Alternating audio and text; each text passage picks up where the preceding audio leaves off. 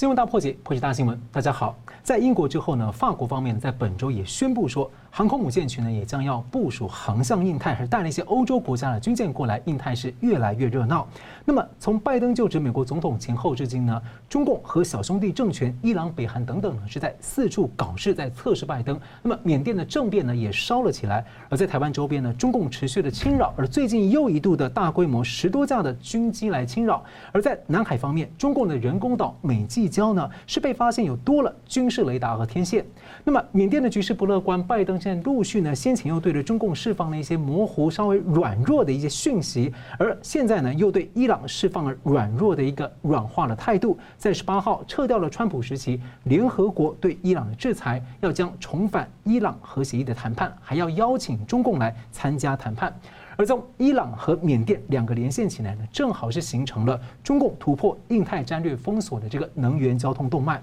川普时期的国务卿蓬佩奥呢，最近是喊话两党合作来反制倾向软弱表现的拜登政府，而川普是忧心拜登的走向，在本周六呢，他将发表卸任后的第一次的公开演说。台湾政府的国安内阁最近也改组了，是在做什么盘算？我们介绍两位破解新闻的来宾，总体经济学家吴家龙老师。哎，主持人好，桑普律师好，各位观众大家好。时事评论人桑普律师，主持人好，吴老师好，各位观众朋友大家好。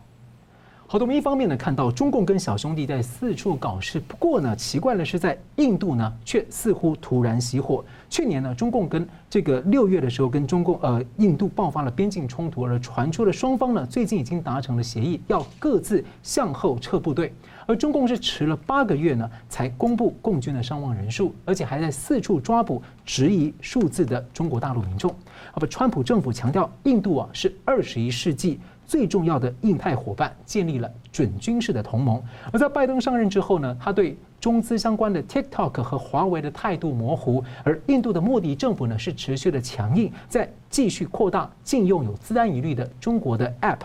请教桑普律师啊，这个。呃，美日印澳的这个四方会谈，最近呢在进行的第就是拜登任内的第一次的四方安全对话结束后不久，中印的冲突啊，就最近就有这样一个休止符。您觉得说它是真的终结了这个冲突，或者只算是一个中场休息？那么背后呢有没有一些美中的博弈可以看？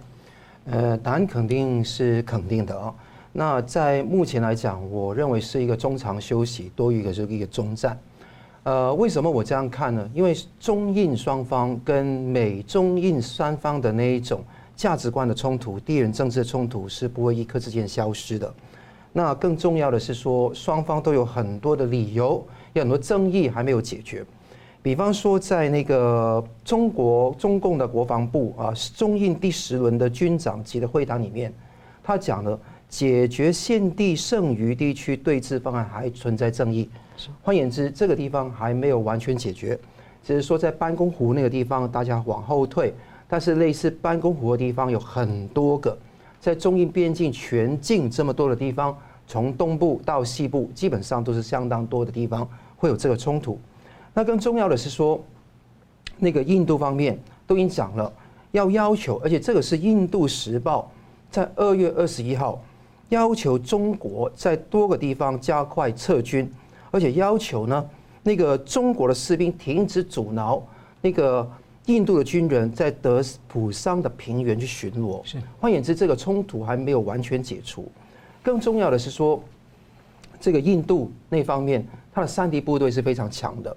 应该是全球最强的山地战的部队，有藏民，有山民。那他们这个地方也会形成给中共一个非常大的一个压力。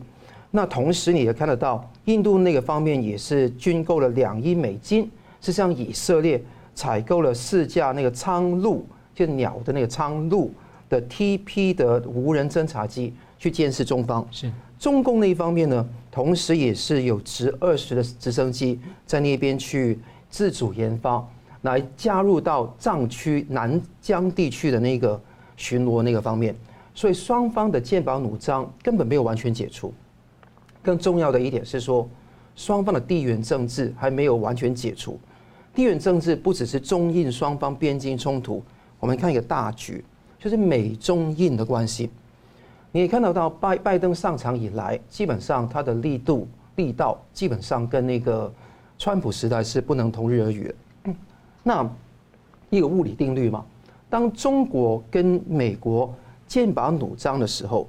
很多旁边自由阵营的国家一定要跟风，要么就跟美国风，要么跟中国风，当然不会跟中共风嘛，都会跟美国嘛。所以这个地方，川普做了非常好的一个榜样。但当你这个双方靠拢，或者说有一个融并的状态下，那些国家会怎么看？那些国家会有一个想法是说：哎，要不要说做一个关键的第三方？就好像法国的马克龙说的那个战略自主。那这个想法会出现了。一出现的时候，你的盟友，你以为多边主义，以为可以用利益来收买。其实它的叫价会越来越高。你看印度，印度最近的计划批准来自中国的四十五项的投资计划，包括长城汽车跟那个上汽集团。那那么他们说这个是制造业，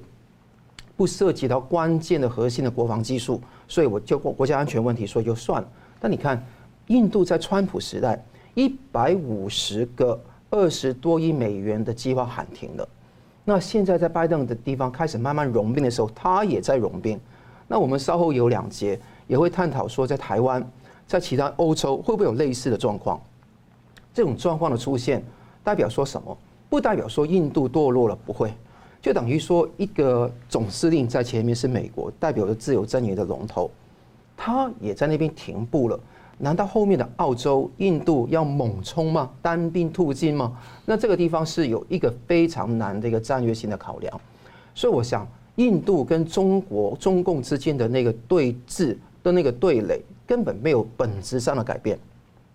但美呃，印度会缓一缓，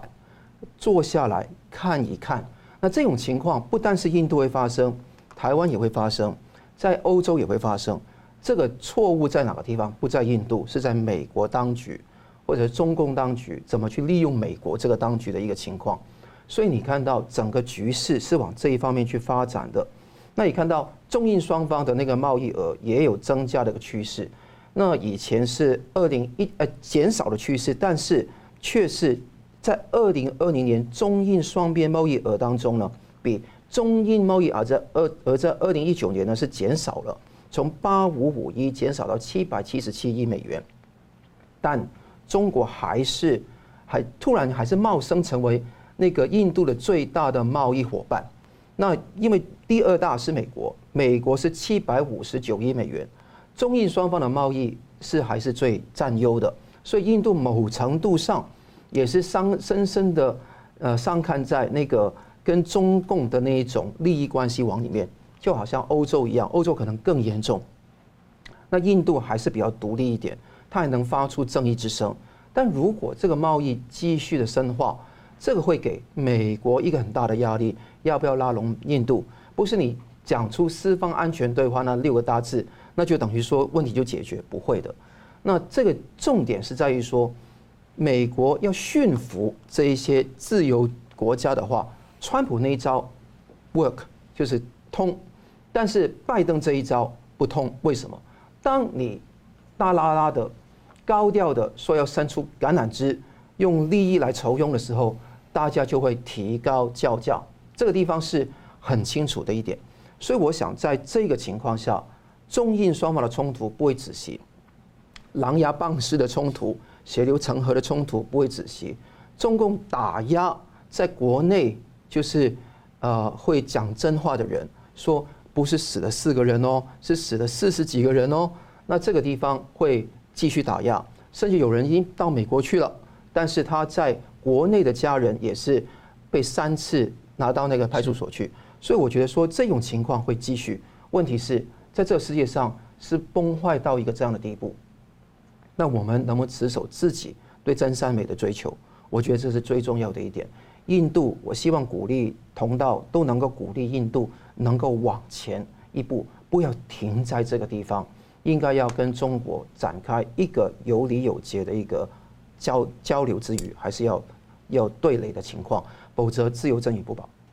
所以我也觉得说，这个之前在川普的任期后面的时候，各国其实一直在强调信任供应链的重组，但是在拜登上来之后，这样的声音似乎就是比较沉寂下来，对未来大家也也不是很确定哦。那其实拜登政府上任一个多月呢，明显在改变川普政府对中共和伊朗的强硬的反制路线，看起来会不会重回绥靖的迹象呢？看起来是越来越多了些，而主调子是竞争，同时合作。那么中共呢，也是持续的在高姿态喊话，甚至有人认为他有点像像通牒拜登，比较高姿态的说，只要所谓美中关系的拨乱反正呢，解除制裁等等很多问题呢，中美可以合作。现在看起来，中共明的暗的，就是要。企图把美中关系拉回到川普上台以前的二零一六之前的状态，所以请教嘉龙大哥，中共这样四处搞事，却突然跟印度降温，您认为有没有可能是这种软硬两手啊？硬的在过程中，像在台湾啊、缅甸、中东跟南海等区域啊施压改变现状，那软的一手呢，是在印度方面等等来营造这个让美国重返绥靖政策的气氛。哎，你说的这个情况，我认为是有的，就是他一。显然有两软硬两手，哈，而且他显然是在制造一个气氛，啊，就是让拜登的这个绥靖路线，哈，能够抬头，哈。那你觉得还有问题，就是说拜登会上钩吗？拜登啊，拜登的情况是分成那个上半场、下半场或前期、后期。那拜登一定会就是如一般预测的，就对中共来来讲比较软，啊。然后他现在呢，就是说他可能前头软，是因为他好像要对中共发出一点友善的气氛信号，同时他也要证明说，他如果后面强硬的话，实在是因为前面对中共啊那个绥靖啊，就是让比较软让步的软比较软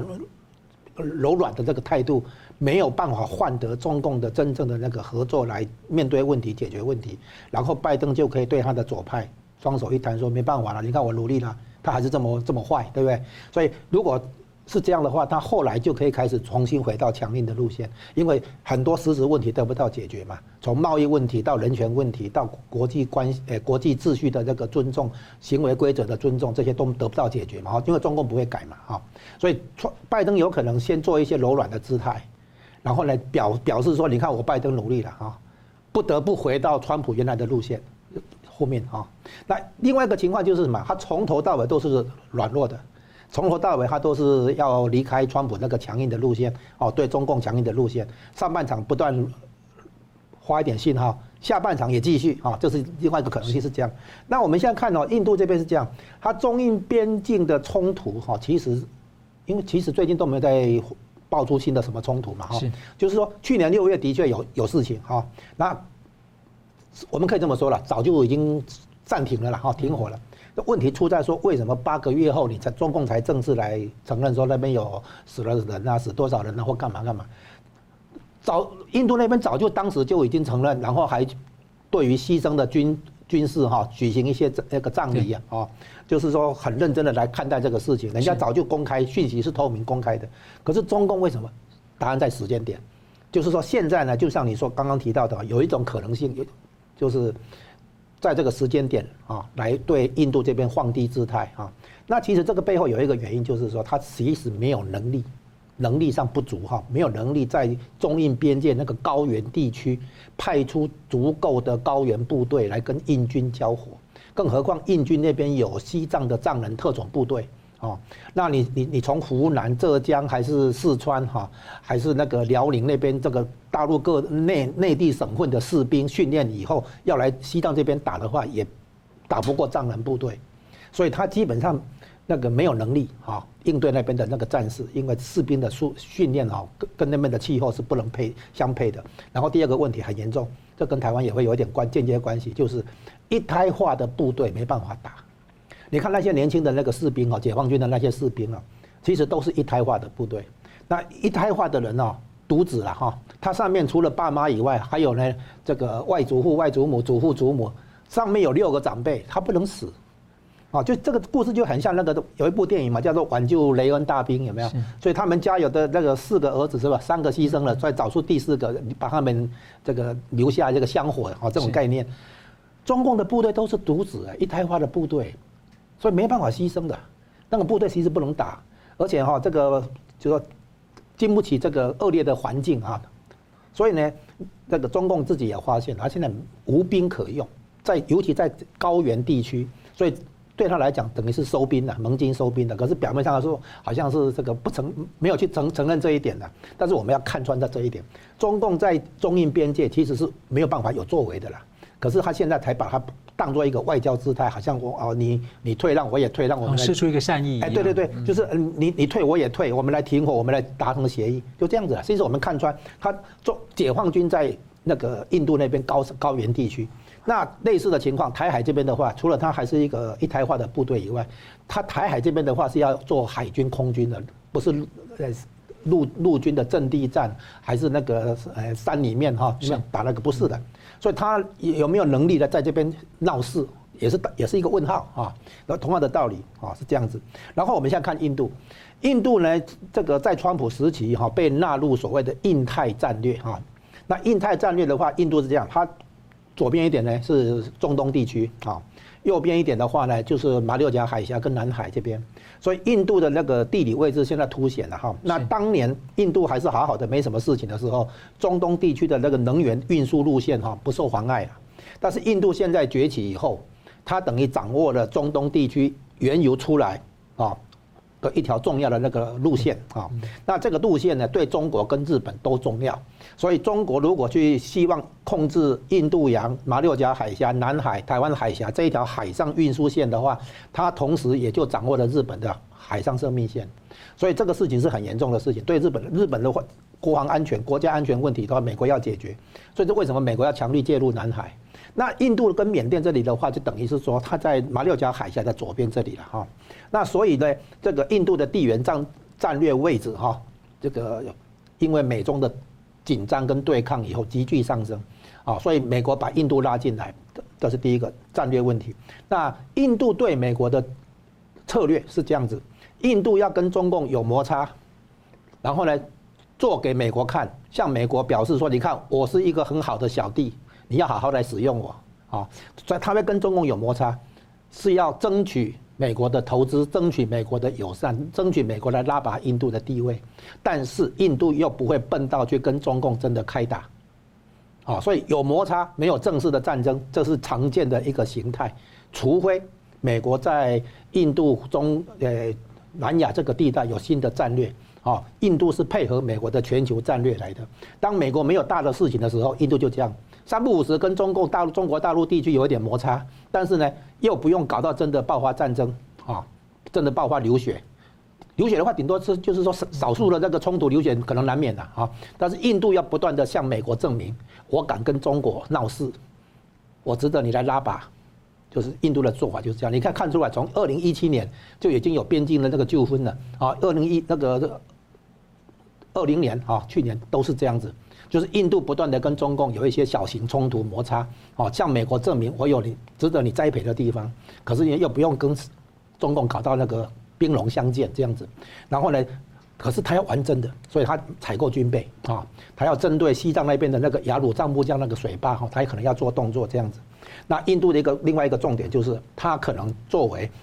制造业从中国撤离出来之后的。移转的那个地方，是他要吸收中国释放出来的、从中国撤离出来的制造业，所以台商现在也有很多到印度去投资。所以印度呢，要得到这个机会，他必须让美国信任印度，所以他必须像美国表态一样，啊，这样让美国把印度视为战略上的盟友，不但是地缘政治，而且是产业全球重新布局的时候，印度的一个重要是一个重要的考虑点。所以印度有这样的一个利益所在。所以他会跟中共有摩擦、有冲突，然后现在拜登出来变成那个比较绥靖政策以后，那印度可能也适度的那个像你说的哈，可能跟进。那这里产生一个问题，就是拜登必须领导盟友，而不是去问盟友的意见，因为盟友自己的话能有什么意见，对不对？所以美国要决定他要不要跟中共对抗，如果他不跟中共对抗的话，其他盟友自自然就会那个后退了啊，是这局面是这样子。是实印度之前派他们的这个美洲司长来台当台湾的驻台代表，当然就引起国际上很大的关注。不过后续像台湾跟印度跟整个供应链的联动也是很值得关注。我们稍微休息一下呢，回来继续谈谈一下这个全球现在可能左派要推动大重构之下呢，美国的时与势究竟如何？休息一下，马上回来。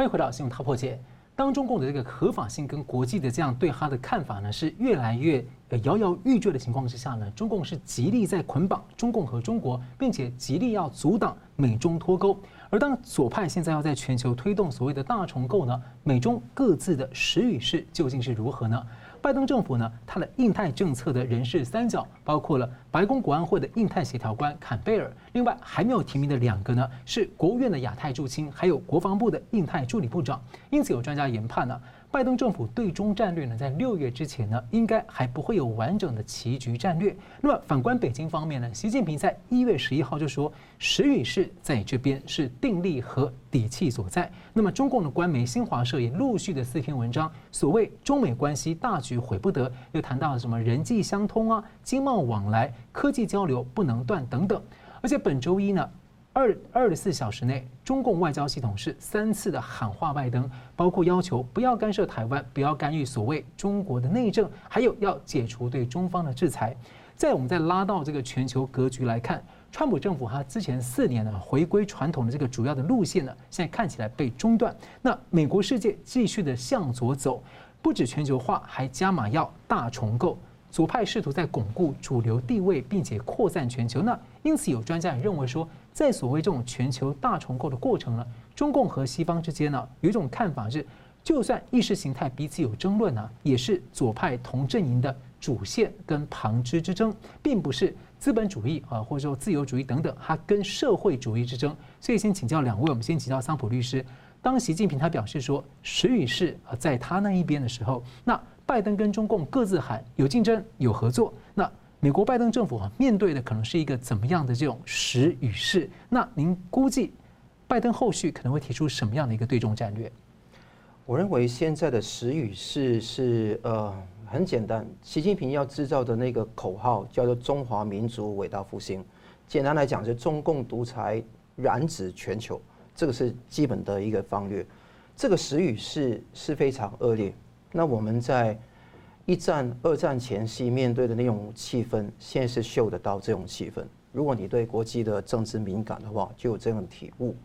所以，是更恶劣的一个地方是，那个现在美国左派抬头，甚至是你看到这个拜登上场之后，那可能说有很多左派就开始狂笑。其实左派的思想跟呃真正的保守主义或者古典自由主义的想法有个很基本的分别，基本的分别就是用圣经的话语讲，就是用 man-made rules，用人造的规则来取代 God-made rules，神的规则。那很多东西就讲政治正确，很多讲辩证法、历史辩证维护论，新的宗教出现，然后之后美丽新新世界、大同世界，就哇，就马就画画了一个非常大的饼给大家去看。那其实拜登有这样的趋势，要重返巴黎的气候的协定，要那个跟伊朗去握手，要去那个终止那些或者说减少那个所谓的煤矿的那个或者说那个天然气的开采，是那绿能等等很多事情。所以这个地方就正如刚刚主持人说的，可能是一个量的分别、程度的分别，而不是一个值的分别。就现在中共跟现在美国左派当中，他们很多的基本思维脉络有很类似的地方，这是第一个。第二个是说，现在时雨是更恶劣的地方在于王毅说的一番话。刚刚讲到什么？呃，就是新华社说的“拆不得、毁不得、挡不得、怎么断不得”。基本上，王毅也说过一切，就是不要干涉美国，不要干涉中国内政，停止中共台独，要摒弃偏见，要重返正轨。这个正轨是什么？是邪道，就是中共的邪道。这个邪道是什么？他说要呼吁解除所有的关税，第二个解除所有的制裁，而且要在教育、文化、新闻、侨务等团体禁止这些活动的所有的那个措施全都要解除。孔子学院啊，你看到对于新华社跟央视 CGTN 啊等等的都要重新的给它开放。这个地方就让拜登接这个球。来看能不能做？那中共是刚刚说有什么样策略的去面面对？就是硬的更硬，软的更更软。硬的更硬是说对于香港的打压，对台湾的恫吓，对于全世界的渗透更硬。软的更软，就是对华尔街集团、华盛顿沼泽更软，更有那个默默渗透跟那个呃去统战的一个可能性，所以这个是非常可怕的，而且更重要的一个讯号，大家不要忘记，习近平跟拜登通过电话，通电话的时候，习近平跟拜登说过一句话，大家不要不要忘记了啊，是说在十字路口上，双方的对话指明了方向，也为两国乃至世界传递了今年春天第一个。春天第一个令人鼓舞的好消息。今年春天第一个令人鼓舞的好消息，这个意思是什么？就是说他跟拜登谈的相见欢呢，就是说有谈的比较不错的一面。当然，后面的左派媒体都说，哎，呃，就是拜登还是会为人人权发声的，还是会对香港、台湾等等问题会发声的。但是你看看拜登整个说法，根本是苍白无力。后面的，比方说帮他那个有点擦屁股的是那个 Psaki 啊，那个 Price，Net Price 是国务院的发言人，那个 Jen Psaki 是白宫的发言人，他们都是说，哎，人权很重要，我们会继续坚持。但你看他们相见欢，中中共也没有做出任何的一个反制的措施，证明说时势已经开始慢慢慢慢侧向中共那一边，起码暂时如此。在这个暂时如此的局势下，美国能够去启动的战略，其实就是川普路线，我觉得是应该要做的。但可惜的是，现在的拜登的政权没有办法去把这个东西发挥得很好。意思是说，在缅甸的情况，它真的是完全是美国没有办法在那边发挥应有的角色。印度这个事情有出现这样的一个情况，美国好像不吭一声。而且更重要的，你也看到，Miles Yu 以前那个美国白宫的一个非常大的顾问，叫余茂春，他是川普一个非常大的智囊。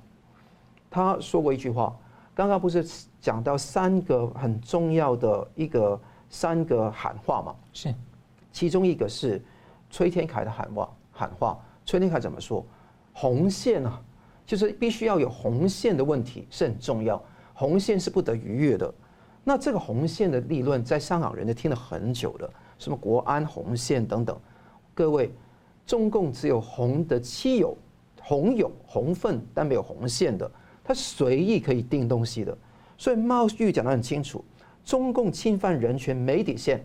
严重违反国际的准则。王毅是贼喊抓贼，双方是不可能再重回以前克林顿。啊，小布希跟那个呃，在奥巴马时候的老路，中共根本没有底线，没有所谓红线可言，他是无所顾虑的，他做所有事情做完之后会心虚的，他讲的所谓的相互尊重的双赢都是不值一提的。你看看这个才是对中共的了解相当清醒的认识，而且他说中共跟全世界没朋友，没有真心朋友，而且在知识产权的盗窃，那个还有那个窃盗。还有那个疫情的源头，还有那个打压方面，通通都不是中共的内政，而且中共要全世界视而不见，这个是不能容忍。你也看到这个地方，拜登能够说上话吗？拜登想的就是四个大字：多边主义。好，希望跟欧盟等地方呢可以参与多一点的国际的交流，但大家知道，重点不是结盟，而是你自己的风头要够锋芒，要够露，要清晰。东西就会来，风行草偃，这个是这个很简单的道理。所以我希望说，未来这个欧洲欧盟当然要跟中跟美国要讨那个利益，但同时美国很多有智慧的人、有良心的人，能不能够站得稳？我觉得是一个非常重要关键。现在我觉得没有乐观的一个余地，但我觉得说期待这个局面不会变得太糟糕。是。好，同样问题请教这样的大哥，就是美国拜登政府面对的是怎样的时与势？那可能会提出什么样的战略路线？我们现在看到两个东西，叫做资本主义跟社会主义啊之间到底是谁靠向谁？那以美国来讲啊，资本主义发持续发展到一个相当程度之后，就是很长一段时间的那个经济扩张之后，它会出现泡沫化、大失业、修正，然后就经济陷入困境。然后很多人失业的话，社会底层哈，这个民生有问题，于是就会采纳一些开始社会主义的那种想法，比如说社会福利，推社会福利哈，推失业救济金这种，把社会底层先撑住啊，然后呢，公共部门开始起来扮演角色，公共投资出来，公共需求出来，来拉动经拉抬，重新拉抬经济，这叫我把它称为资本主义的这个引进社会成分啊，社会主义成分。那这个跟社会主义引进资本主义成分不一样，所以呢，不是资本主义跟呃资本主义跟社会主义之间哈，虽然就是资本主义是以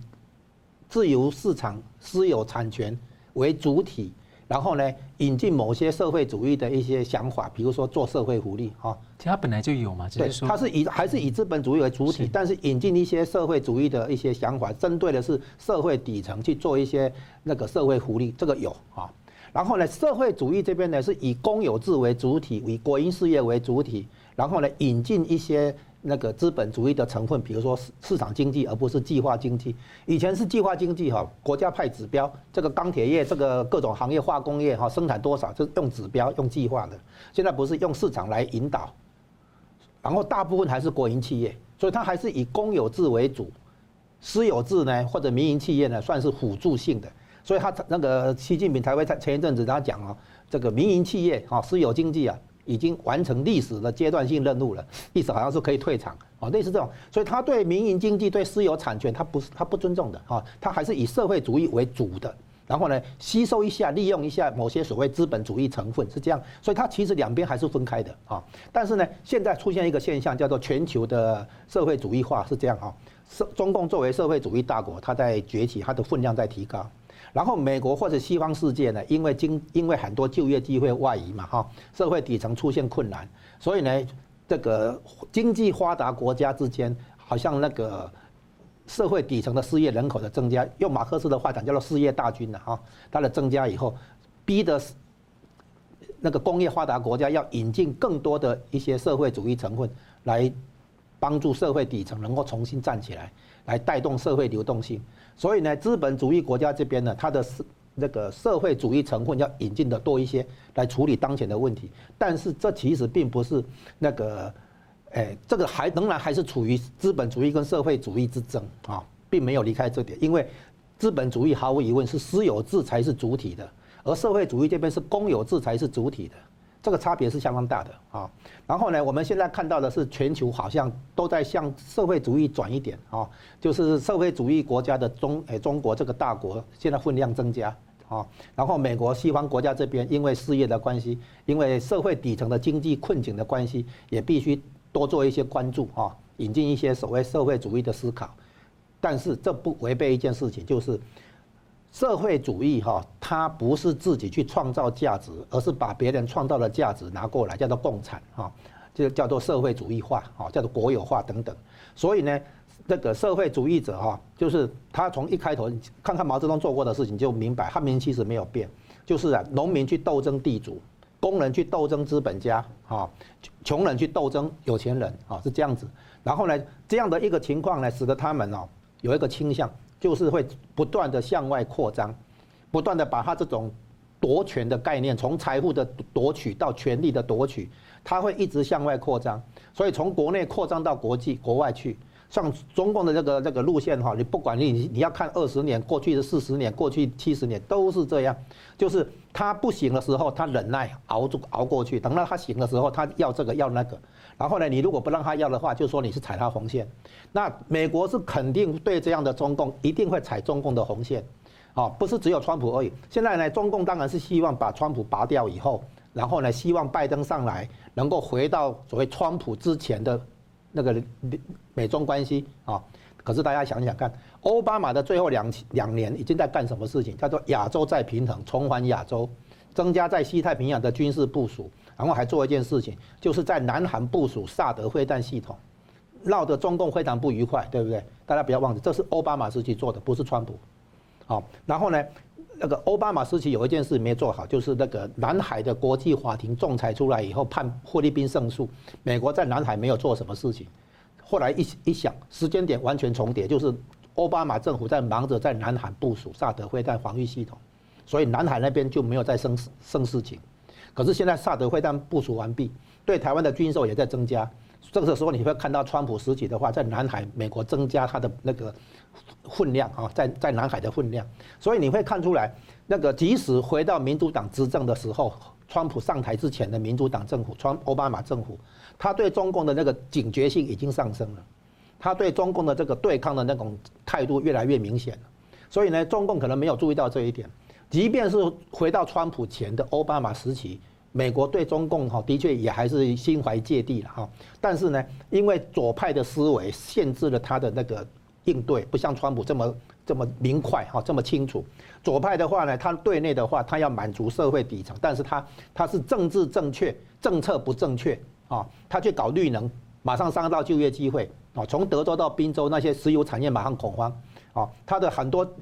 那个那个，包括把非法移民一千一百万的非法移民要来就地合法化，那这个东西马上伤到美国本身的就业机会跟工资的那个上升啊，所以呢，他很多做法是政治正确哦，你跟我们都一样，好像代表那个社会底层的那个选民，对不对？但是很多政策都是不正确的。那川普呢，共和党呢，好像是政治不正确哦，他们是有钱人，但是川普的政策是有效果的，而且是正确的。所以叫做政治不正确，但是政策却是正确的。现在反而创造很多工作机会，在非裔跟拉美裔。民主党其实没有办法处理经济，他只是一直要要东西，我要这个，我要那个，你要给我这个，给我那个，你要给补贴，你要给那个资助啊，等等等等。但是呢，民主党的经济政策，它的实际上的作为是没办法的。然后呢，共和党是可以的。所以我们现在看出来的就是美国内部的南北新新的南北战争。哦，其实南北战争也不是很快就结束嘛，也是经过一番激烈的厮杀以后，最后才北方胜嘛。哈，川普是现在的北方嘛，代表的是国内的势力嘛。那民主党现在是结合全球主义者嘛，所以他是这个南方嘛。哈，那现在南北战争不会那么快就结束，但是最后还是北方赢嘛。啊，就是很多问题必须面对，必须解解决。全球化造成的社会撕裂这个现象必须必须解决嘛。好，那川普那个虽然下来，但是呢，拜登并没有。真的延续川普的这个路线嘛？哈，他就要倒车，这个会产生一个问题，就是美国的政策缓护会让盟友产是对美国失去信心，这是真正的危机所在。好，休息一下，我们继续回来谈一谈台湾政府最近的国安内阁改组呢，所谓的三个铁三角究竟是在盘算什么？休息一下，马上回来。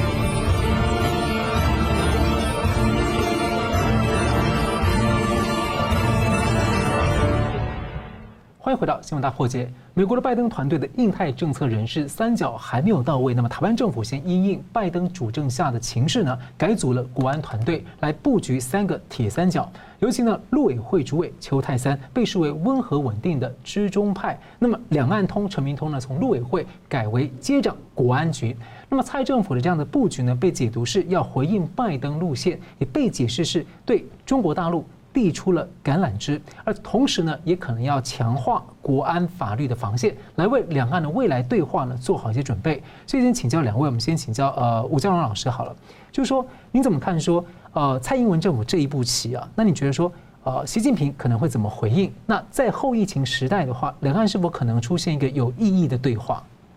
我觉得他的这个改组国安团队的改组，其实重点是国防部长。国防部长在去年刚当选的时候，本来有传出要换人，是，那后来就是延后一年，啊，基本上就是延延后一年这样的一个情况。当时要换的人就是国安局局长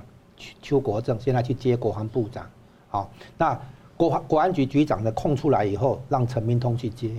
陈明通的陆委会主委空出来以后，找邱泰山来补，就这样子。其实重点并不是国安局或者陆委会。其实重点是国防部啊，是这样子。好，那那个蔡英文这边的情况大概是说，美国可能有跟他讲，就是说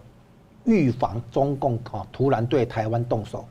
突然加大对台湾的军事行动啊，军事压力啊。除了提到的东沙岛之外，也有可能澎湖或或者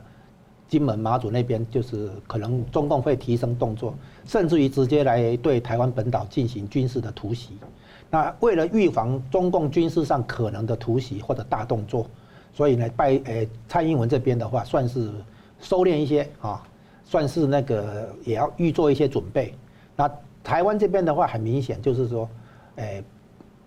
可能像你说的所谓递出橄榄枝，但是呢，因为中共的话呢是不接受橄榄枝的，就是说。你对他越温和、越退让哈，越所谓要追求和平，叫做递出橄榄枝，他就你你这个是发错信号，他会解读为他施加压力有效，产生效果，于是他只好继续施加压力。所以呢，一直到什么时候？一直到他发现哎，施加压力不行了，哦，已经已经过头了，那那这个时候他会见好就收，把已经取得的成果落袋啊，就是落实。所以呢，变成说是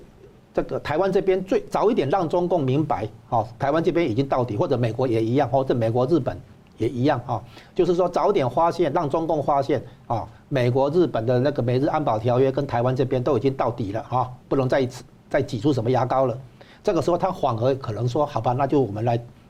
就是把他已经争取到的成果把它落实，变成协议或者会谈的内容，啊，所以呢，台湾呢表面表面上好像要示好，说我很乖，你不要来不要来那个打我，对不对？但是这个态度可能是不对的，就是无效的，因为对中共的哈，中共的我刚刚讲过哈，社会主义的体制，它的一个重点就是去夺取别人的财富啦。权利啦等等，一直向外扩张，哦，阶级斗争嘛，哈，毛泽东讲，延伸到其他的对阶级斗争的概念并没有从，虽然毛泽东已经死去很多年了哈，习近平一度想回，好像重返毛泽东路线了哈，但是整个社会主义的体制，中共这个体制，哦，它的阶级斗争这个概念是绝对存在的，而且是不会根本没有动摇或消失过的，那一样的概念，它就会向外延延伸出来，会对美国、对台湾、对日本、对越南、东南亚都是这样。啊，就是说能拿的尽量拿，能挤牙膏的尽量挤牙膏，到不行的时候，好吧，那就来谈谈看，应该怎么样划定新的界限。哦，所以呢，你现在看到台湾的做法是早点表现出敢于一战，敢于这个表现强硬的国防的这个立场啊，就是建立强大的国防，然后让中共觉得这样搞好像也不是办法，他才有可能会放慢或者收敛一些。啊，如果台湾也是要跟他和平，那他就一直在一直在挤你，啊，他就一直在逼迫你做更多让步，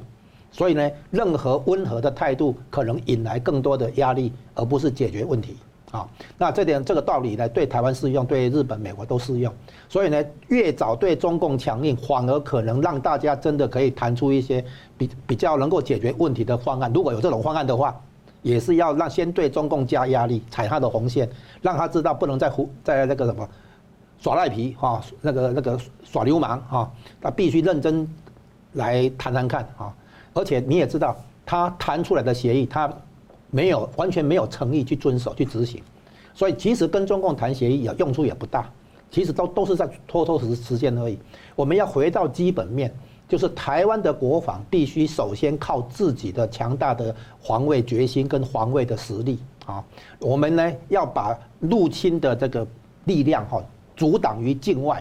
而不是说让别人打进来，我们在我们的境内去跟人家做做那个决斗，不是的哈。所以台湾必须要超前部署，决战境外，甚至于必要时先发制人。让对方不能对台湾有任何企图心啊，那这个才是台湾国防要做的。所以台湾的重点其实不是搞陆委会的谈判或者国家安全局的什么战略分析，而是国防部本身就要开始重新部署台海这边的海空应对的这个方案、策略、力量啊。然后呢，真正能够下阻中共的那个军事上的蠢动之后，两岸之间才有可能真的谈谈看有什么可以谈的。啊，是这样子。这传言说邱国正可能是要处理这个后备军人的这个重组。好的，那呃，同样问题请教桑普律师啊，您怎么看说蔡英文政府这一步这个改组的棋？那从习近平角度，他会怎么回应？那后疫情时代，两岸是否可能出现有意义的对话？我跟吴老师的看法是一致的。我认为说这个有意义的对对话的可能性是极低的，甚至是不存在。呃，刚刚吴老师讲到国防部的那个新的部长嘛，那我觉得说，在我的看法来讲，除了这以外，铁三角嘛，也有两个很重要的角色，一个是呃，就是陈明通，就是他从陆委会的主委转任这个呃，就是国安会的那个国安局啊，国安局的局长，国安会还是那个吴立雄啊，那所以那个另外一方面，邱邱泰山也会接任那个呃呃陆委会的主委。在这个地方来讲，会会有什么样的局面呢？我是这样看的：做一个政府跟做我争论人有不一样的角色。我可以清心直说我的真话啊，但政府呢，必须要有软跟硬两个东西。如果他真的相信，哎，春暖花开了，那就问题大了啊。那如果说他认为说要有软要有硬，好像川普时代那个架势一样，这个才是正确的做法。一个政府应该要这样做，看起来是有这样的一个趋势哈。